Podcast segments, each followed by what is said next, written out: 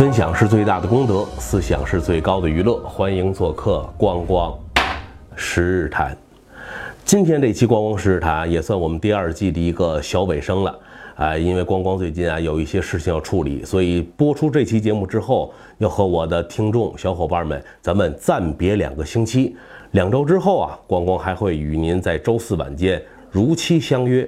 既然是第二季的收官节目，今天啊，咱们还是和朋友谈一谈目前比较火热的一个社会话题，就是由徐晓东先生前几天引起的那个啊散打 P K O 掉了传统的武术。由此啊，咱们全社会现在陷入到了一场关于传统武术文化的争论当中，就是说武术到底有没有实战性，以及啊武术这个行业充满了多少难以让人琢磨透彻的骗局。那么武术到底存不存在骗局？有没有人打着弘扬武术文化的幌子招摇撞骗呢？今天啊，光光和大家分享一个比较典型的案例。那今天要讲的这个案例啊，这个人物啊，可能九零后的小伙伴们已经不太熟悉了，但是我们八零后这一代，在我们的儿时啊，这可是一个大名鼎鼎的武林高手、世外高人，就是海灯法师。在我小的时候，这海灯法师可是红火的不得了。有关于他的电视剧，有关于他的新闻纪录片和各种铺天盖地的媒体报道。尤其是海灯法师那个一指禅的神功，那可是我们儿时啊被视作神话的一个传说。我就有一个发小，当年为了模仿人家海灯练一指禅啊，把自己手指头都给戳折了。这当时啊，对于海灯法师，我印象最深刻的还是他那部同名电视剧。在这里边，海灯法师啊，成为一个抵抗外族侵略、为民间伸张正义的大侠的形象。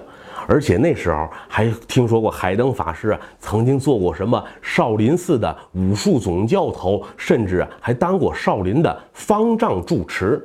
那可以说，在整个八十年代，海灯法师是咱们国家名气最大的一位出家之人。可是近些年，对于海灯法师啊，已经鲜有人再去提及他。年轻一点的朋友也甚至根本没有听说过这个名字。那么，从八十年代最红火的一个类似于全民偶像式的。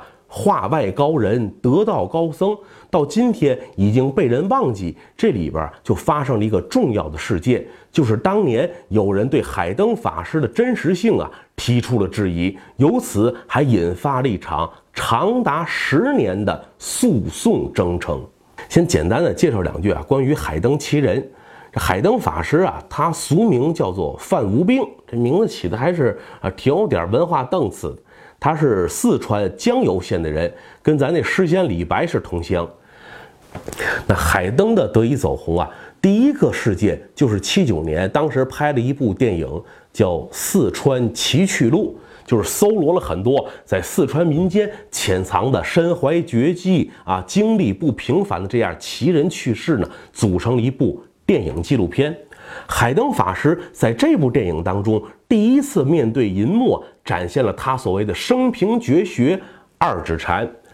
这部电影播出之后，在四川省内啊，海灯法师的名气就开始不胫而走了，很多人来找他学武、探讨、求学、论法。随后呢，开始有更多的媒体和更高级别的媒体关注到了海灯法师，比如像咱们的新影厂，那拍纪录片《中国 Number One》的权威机构，就给海灯法师随后拍了一部他的个人纪录片。可是，在这次拍摄当中啊，海灯法师的绝技又从二指禅变成了一指禅。这一年，海灯法师已经年过八旬，咱不知是不是老法师功力又精深了。这个二指禅或者一指禅是什么意思呢？可能很多朋友看过，就是倒立，用一个手指头或者两个手指头撑地，整个人倒立可以保持啊两到三分钟，是这样的一个所谓海灯法师自己说的武林绝学。他说这个我的一指禅有多大的威力呢？我发动内功啊，戳上你这一下，能够让人的肝胆俱裂。伴随着他这个武林绝学的不胫而走，海灯法师的头上有越来越多的光环开始向世人展现，比如他自己啊拿出来，一九四十年代少林寺发给他的聘书，聘他为少林武僧的总教习，以及啊，他还自己声称我是当过少林寺第三十二代主持方丈。刚才我提到了海灯神话的破灭是源于一场官司，这场官司的发起人呢，恰恰也是最早开始宣传报道海灯法师的一个新闻媒体工作者，就是当年四川日报的一个记者，叫敬永祥。这敬永祥啊，跟海灯是江油县的同乡。他在县里做宣传干事的时候啊，就听说当地啊有这么一个老和尚，说啊自称啊会武功，有绝技，平时也给乡里们做赤脚医生看了看病。他听到了这样的传说，就去走访过海灯法师。当时啊，对于海灯法师所说的这些话，敬永祥也都照单全收，把他当做了事实啊，就登在了报纸上。可是，随着越来越多的媒体对海灯法师的报道啊，特别是他那部同名电视剧在国内的热映，海灯啊已经成为了一种神话。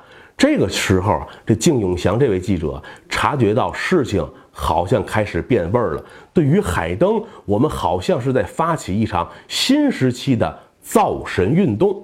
于是，这靳永祥就利用他作为记者的职权，写了一份内参上报给中央。提出了他关于海灯热的几点不同看法。这份内参的写作时间呢，恰恰是海灯圆寂不久。海灯的大弟子也是他的义子，叫范应莲。得知了靳永祥写了这份内参之后啊，就把他告上了法庭。在整个八十年代，海灯红火到什么程度？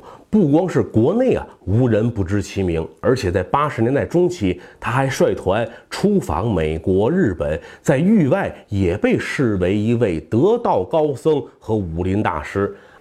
对于海灯的宣传以及海灯一指禅神功的宣传，最为得力的就是他的大徒弟范应莲。范应莲在八十年代也红极一时，他自称啊，当过咱们中国人民解放军武术总教练。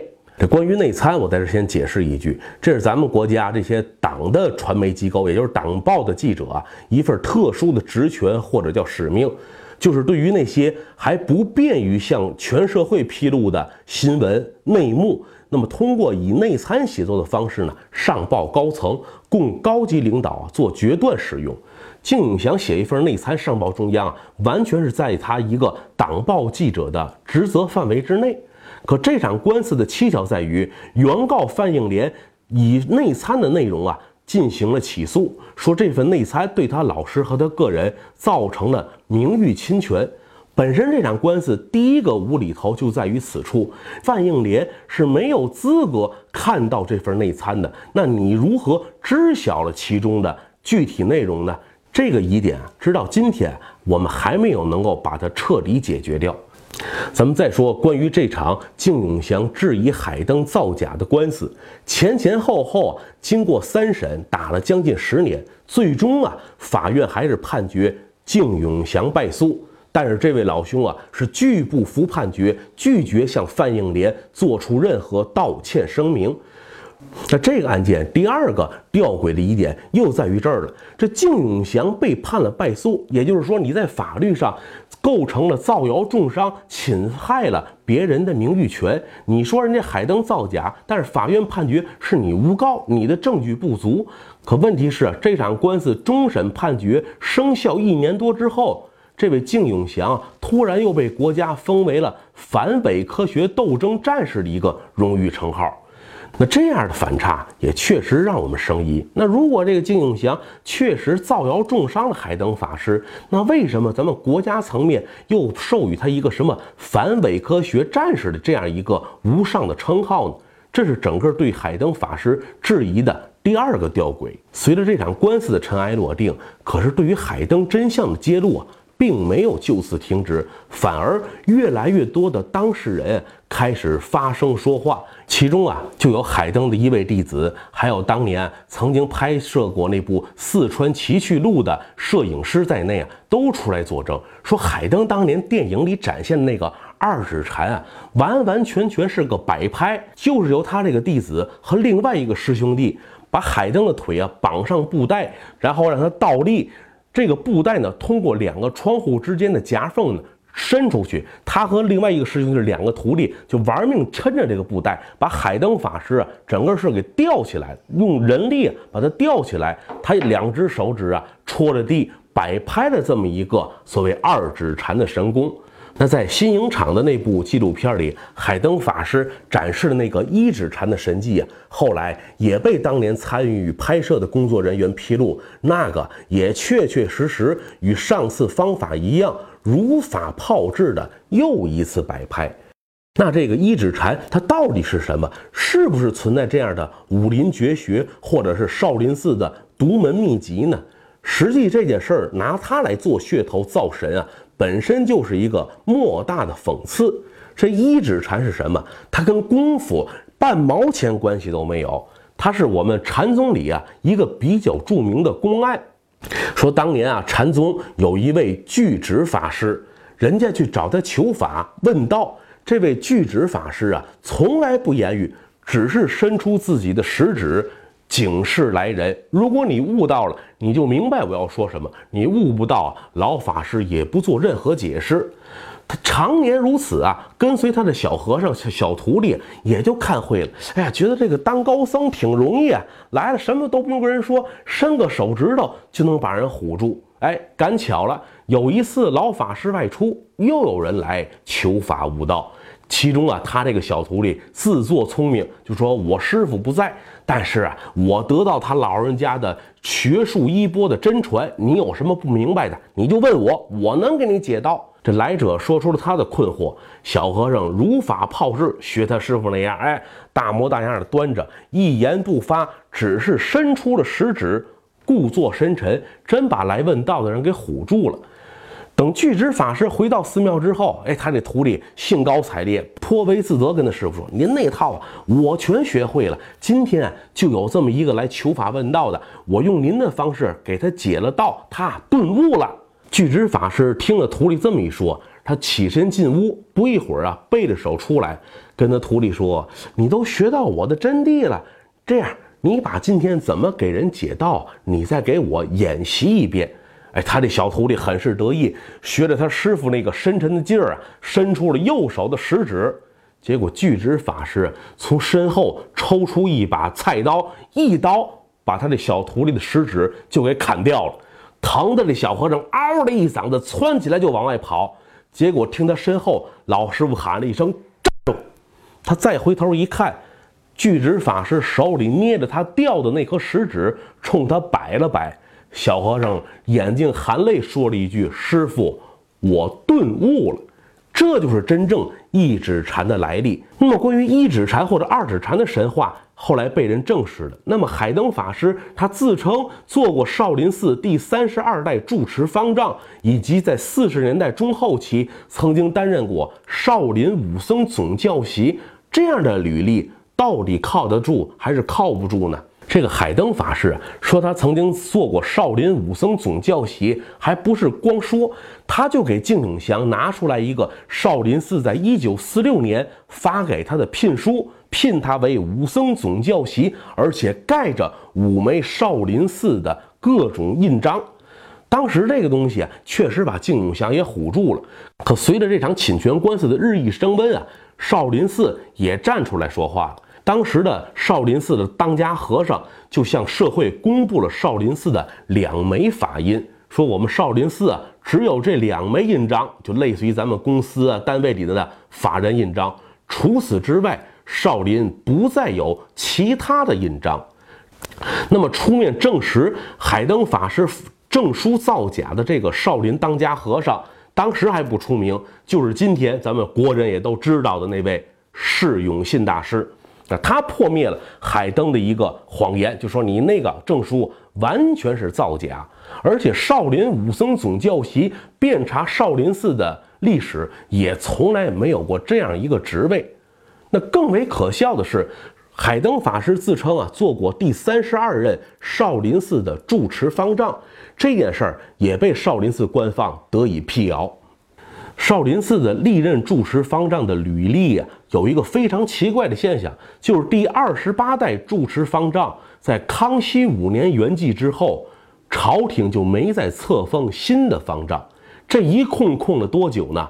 整整三百年，一直到一九八六年，中国佛教协会才重新任命了第二十九任少林寺的住持方丈，就是释永信的师傅。那么，海灯法师这位自称第三十二任住持方丈的履历又从何谈起呢？显然啊，这又是一个他自我杜撰的神话。同时啊，这海灯法师还声称自己的师承来历是少林寺当年的得道高僧汝峰法师。哪个汝呢？河南有个汝南啊，这一个三点水，一个女字旁，就文言文里这个你这个这个意思。这个汝汝峰法师，汝字辈啊，在佛家的弟子当中确实有这么一个字辈，但是可惜啊，海灯法师说这个说的太早了。这个汝字辈啊，在整个佛家弟子当中啊，排在第六十七代。现在我们刚传到第三十几代，也就是说，真正汝字辈僧人出现，至少啊，我们还得过上个六七百年。这位海灯法师啊，确实颇有预见的神功啊！这场关于海灯法师的名誉官司啊，打了将近十年，但其结果来看，可以叫胜者不胜，是败者不败。那除了刚才我讲的敬永祥被国家已经承认是反伪科学的斗士了，那位胜素方呢？作为海灯的义子，又是他衣钵传人的掌门大徒弟范应莲呢？现在啊，早已经是泯然众人，谁还知道江湖上有这么一号？而他自称的那个中国人民解放军武术总教练的头衔啊，他自始至终也没拿出一个有力的证据。证明在我军曾经存在过这样的一个职位。海灯法师生前，四川省啊对他是非常重视，在他的老家江油县给他盖了一座以他个人名字命名的武术学会，也叫海灯武馆，与李太白纪念馆隔江相望。呃，这一文一武啊，彰显江油有多么丰厚的人文底蕴。说来也巧，前年啊，光光出差还真到了一次江油县，对那个小城我印象颇好。可是当地接待我们的那些人啊，只是引我们去参观了李白纪念馆。在江油，你放眼所到之处啊，无不都带有李太白的痕迹。而和李白当年并置的，被江油当地捧为武圣一般的海灯法师啊，已经没有人再提起了。那位海灯武馆啊。早已经是门庭冷落，无人问津了。那今天啊，跟小伙伴们分享一下关于海灯法师真相的这件往事。我也想和朋友们分享一下我对于武术文化的一点浅显的认知。这个武术文化，我们说它是传统中国文化的一部分，但实际更准确的，还是应该把它归入到我们中国传统的。江湖文化里边去，既然是江湖嘛，总是泥沙俱下，有英雄侠义啊，也有那些蝇营狗苟。海灯的走红啊，恰逢八十年代我们一个武术热、气功热的大环境。那个时期啊，出现了很多所谓神功大师、气功大师，很多有名望的人。你像大作家柯云路。还有咱那位啊，伟大的科学家钱学森，他们都是气功的深度爱好者，甚至可以讲叫脑残粉。很多名人那个时期都站出来为各种各样的神功气功背书站台，所以在八十年代出现很多这些武林高手、气功大师啊，也是一个必然。海登不过是其中一个最为典型的代表，所以在整个武术界。武林圈里，那么有这种各式各样的造魔、造神、造假的行为，我本人认为也是再正常不过了。那中华武术它有没有好的地方？有没有有益于社会人生的地方？那当然是有。它如果一点好的没有啊，早就被自然给它淘汰掉了，不会传承到今天。可是它难的在于。咱们中国这种江湖文化，它往往是好的、坏的给你掺和在一块儿，杂糅一起，不是黑白分明的。你说我们去其糟粕，取其精华，这个只能是一种理想化的追求，实际操作当中不可能。您不信试试？那些文化，您把恶的因素刨去之后，你会发现好的因素往往也就一起丢失了。在之前我的节目当中啊，光光已经和朋友们提出了我这种观点。在我们现在又开始大力弘扬传统文化，所谓传统文化热、国学热这样的一个大时代背景之下，一定会有形形色色的文化骗子，他们像雨后的狗尿苔一般，会从各个角落给你窜出来，进行各样光怪陆离的表演。对此，我是一点不感到稀奇，只是啊，我们需要提升自己的知识储备，提升自己的认知水平，把我们的眼睛啊擦得亮一点儿。谁让咱们处在一个改革的时代，骗子多啊也是必然。某位企业家前两天有个讲座，我去听了，他有一句话，我听了之后堪称是金句，非常醒皮，叫“乱世出豪杰”，这改革。出骗子！如果您有什么想和光光交流的，可以订阅我的同名公众号“光光十日台”，那里有光光撰写的文章，以及关注我的个人微博“光光打耳光”。